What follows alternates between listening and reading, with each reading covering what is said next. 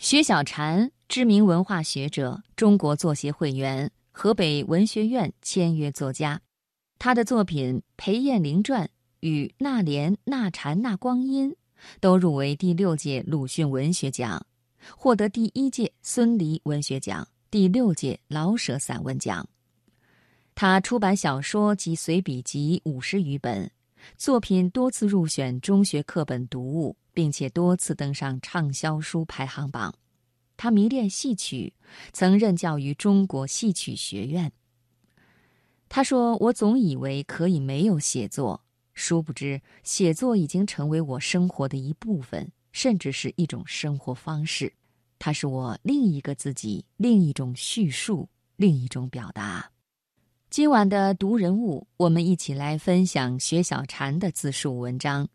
只有他不嫌我是处女座，摘自《意林》杂志。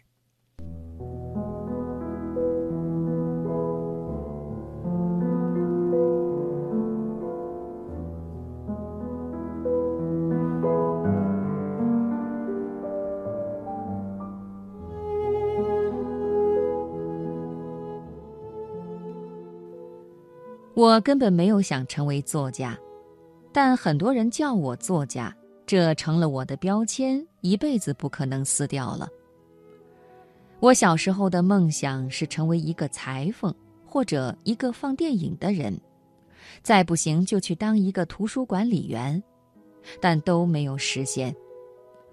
可这些念头从来没有消失过。我从小对好看的衣服极为敏感。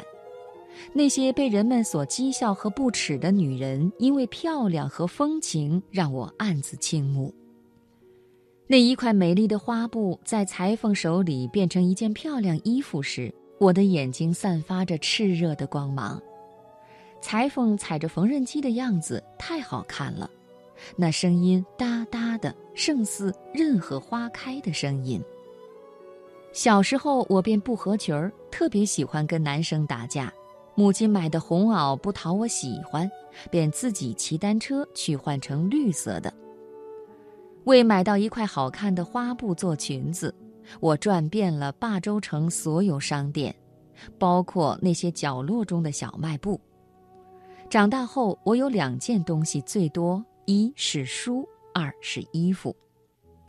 很多衣服是我自己设计的，难免夸张奇特，偶尔想起裁缝梦。怅怅然。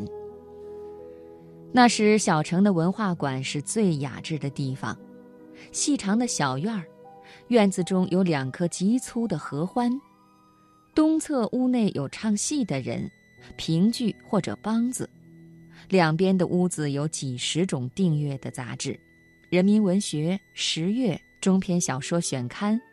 那时，有一个十三四岁的少年在阅览室看这些杂志。那阅读台是紫色的桌色，有些坡度，放上杂志刚刚好。窗外的合欢开得正好，那个少年正读张承志的《黑骏马》，他几度哽咽，热泪盈眶，怕人看见，便偷偷用袄袖拭去泪水。那个少年便是我。文学馆还有一个狭窄的后院儿。穿过月亮门便是了。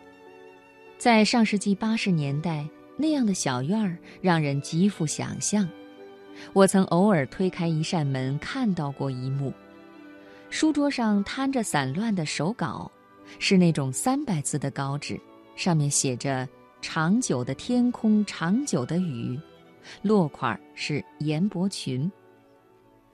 我羡慕极了，作家写小说。更关键的是不用上班，而且每天可以听戏、看书、闻花香。我第一次萌生当作家不错的念头，这比当裁缝和放电影看起来更无所事事。毕业后分至单位是闲差，与 H 写信聊川端康成和弗里达，每日在饭桌上写信，那些信淡到不能再淡。现在看来仍然不失韵味。H 仍然在南梦教书，目光依然如少年炯炯。五十岁的人仿佛没有年龄。有三四年，我甚是颓废，半字不写，每日与单位同事打扑克。我很快成为个高手，打扑克落下腱鞘炎。但日子就那样荒废了，不自知过了五六年，只每日打扑克，简直要忘掉写字这件事情。后来想起来也是不悔的，那样快意的人生也是清水照芙蓉也好。失去写作，我可以活得很好，但肯定少了味道和气质，这还不是顶要命的。在最关键的时候，写作搭救过我遇险的心。在最彷徨、最寂寥、最孤独无助的时候，写作不仅是救命稻草，更像亲人，不离不弃地陪伴着我。只要我要他，他永远要我。他不嫌我丑、老、脾气坏，不嫌我是处女座、个性倔强。不嫌我不会打理人情世故，他老实的在那里，又温顺又体贴，又敦厚又仁慈。他是我永远的亲人，我们将终生在一起，一直到死。